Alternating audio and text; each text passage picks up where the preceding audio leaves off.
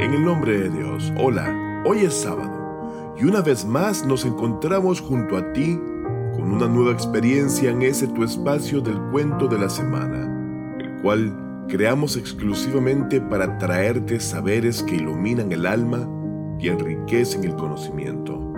Pero antes de contarte el cuento, quiero enseñarte algo de mucha importancia, lo cual nos hará deleitarte con el cuento de hoy.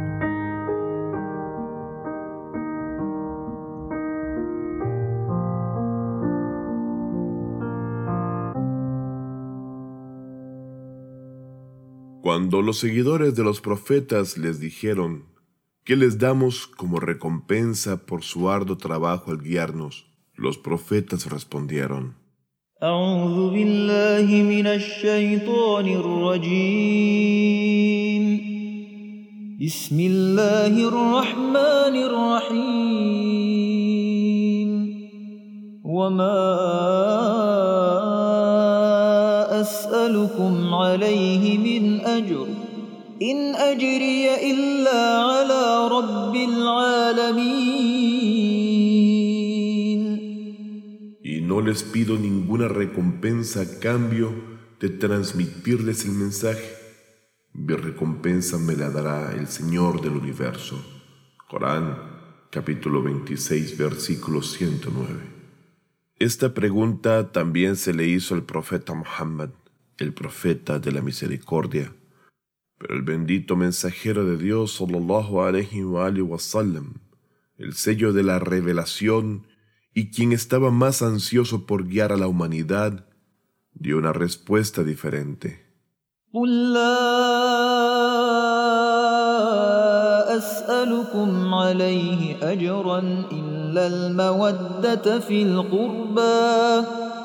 Oh Muhammad, di, no os pido recompensa por ello fuera de que améis a mis parientes, mi Ahlul Bayt. Corán capítulo 42, versículo 23. Es decir, el profeta no quiere recompensa excepto tener mawaddat con el Ahlul Bayt. Antes de continuar, quiero explicar el término mawaddat, el cual se representa como un amor diferente al que en algunas veces podemos tener por una persona en nuestros corazones y mentes. Mawaddat es en sí un tipo de amor y afecto el cual se muestra mediante acciones y sobre todo con el comportamiento. Es decir, lo mostramos en la práctica tal como amantes enamorados y ansiosos, alertas para vivir con placer y servir con fervor y amor a ese alguien o algo que amamos.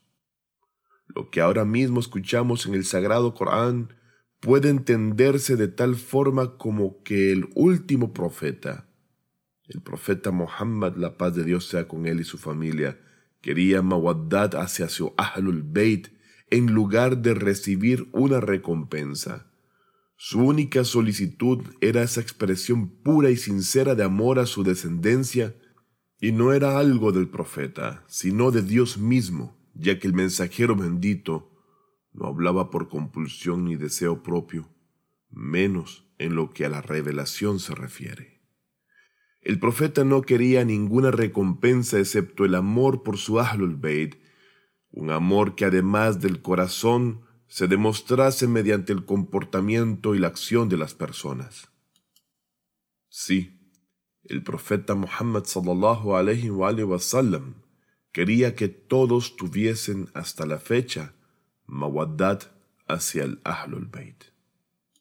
Pero con esto surge una pregunta. El profeta del Islam, la paz de Dios sea con él y su familia, que amaba y anhelaba la guía perfecta de la humanidad y el cual es una misericordia para todo el mundo. Hasta el último momento de su vida bendita, solo pensaba en guiar hacia la felicidad a todos. Entonces, ¿por qué quería una recompensa? ¿Por qué, como los profetas anteriores, no dijo que Dios, el Señor del mundo, le daría su recompensa y que no pedía nada a cambio? entendemos la respuesta a estas preguntas desde la óptica de otro versículo del Sagrado Corán, donde Dios exaltado sea dice,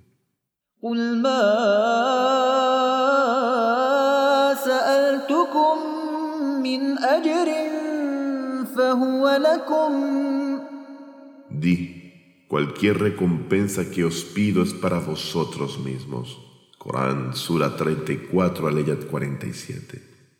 Es entonces que nuestro santo profeta Muhammad sallallahu alaihi wa sallam nos pidió que tengamos mawaddad, es decir, amor en el corazón y en el comportamiento hacia su familia, el Ahlul Bayt, en lugar de recompensarlo, puesto que esto sería ni más ni menos que para nuestra propia recompensa y bienestar.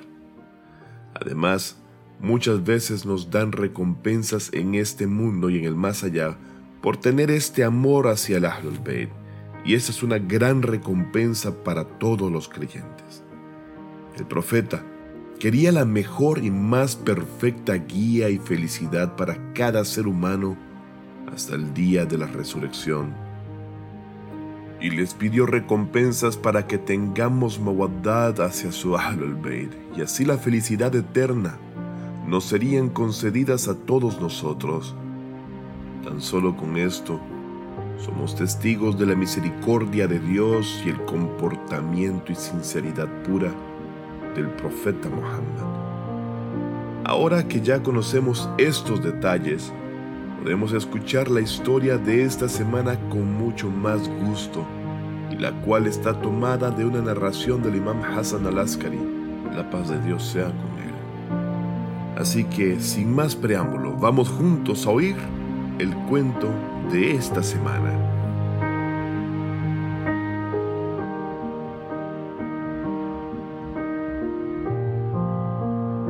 Recompensa del amor.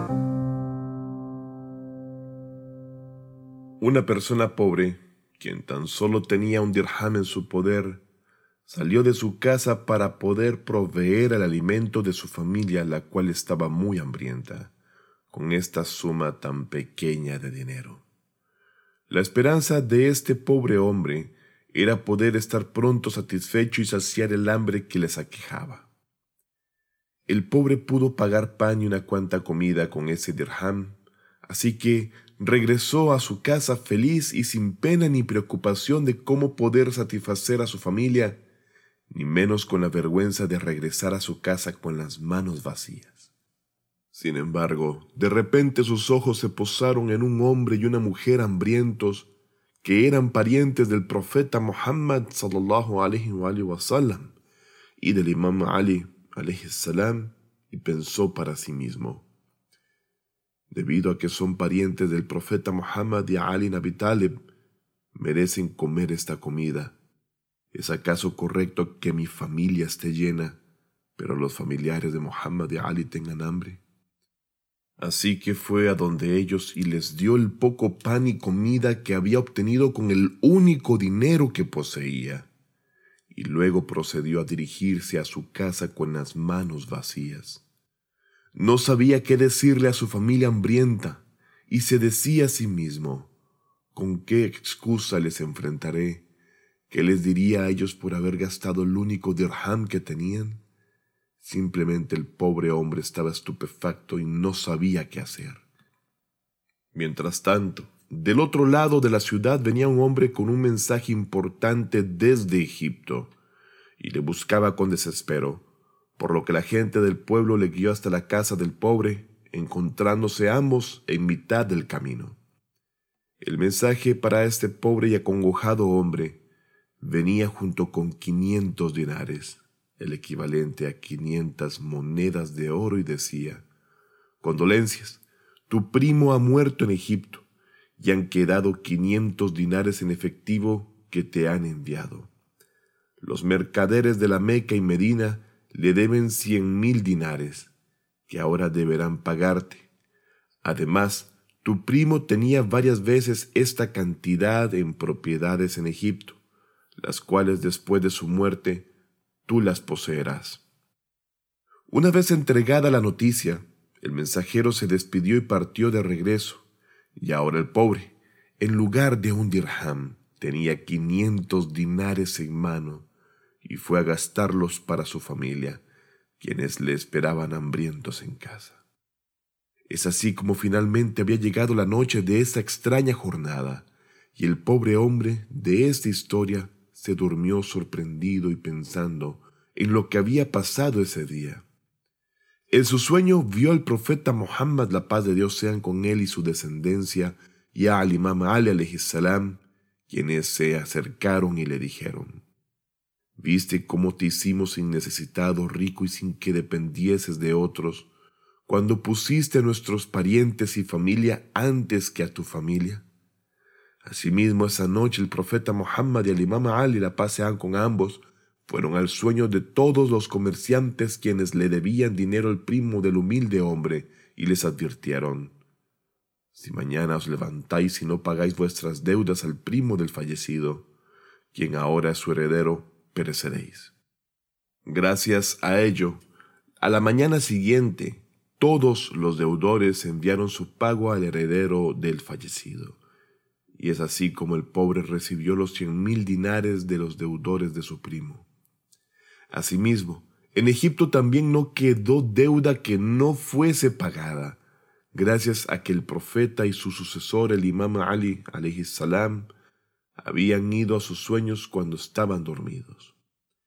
El hombre quien ya era rico gracias a la herencia dejada por su primo, y quien tiempo antes de ese milagroso suceso había él mismo dado prioridad a los parientes del profeta del Islam por sobre su familia, llevando a la práctica el verdadero amor hacia el Ahlul Bayt salam, recibió una vez más la honorable visita en sueños de los mejores de la creación, es decir, el profeta Muhammad y Ali Abi Talib, quienes le dijeron, ¿Viste lo que Dios hizo?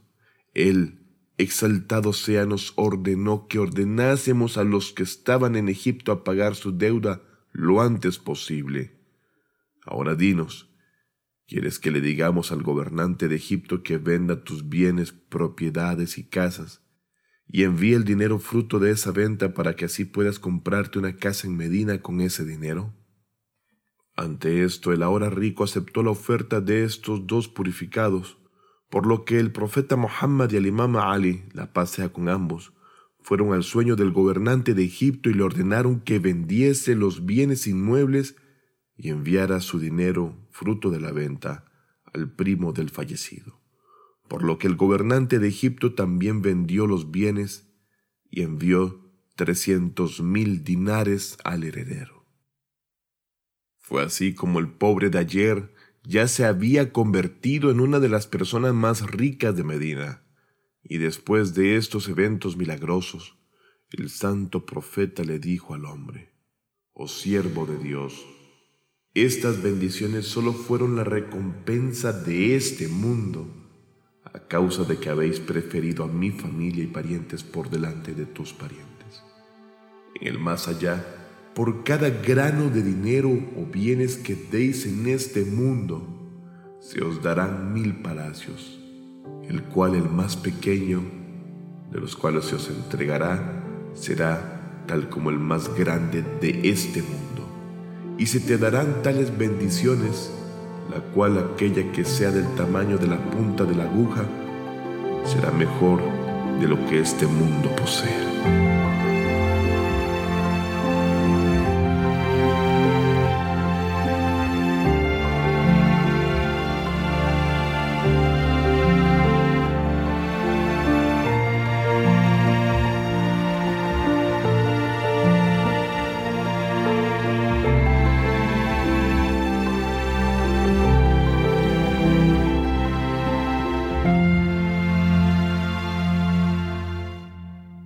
Llegamos al final de esta historia.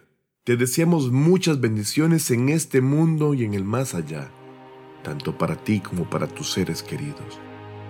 No olvides suscribirte en nuestro canal de YouTube y no te pierdas así de ningún contenido. Por favor, cuídate y hasta el otro sábado.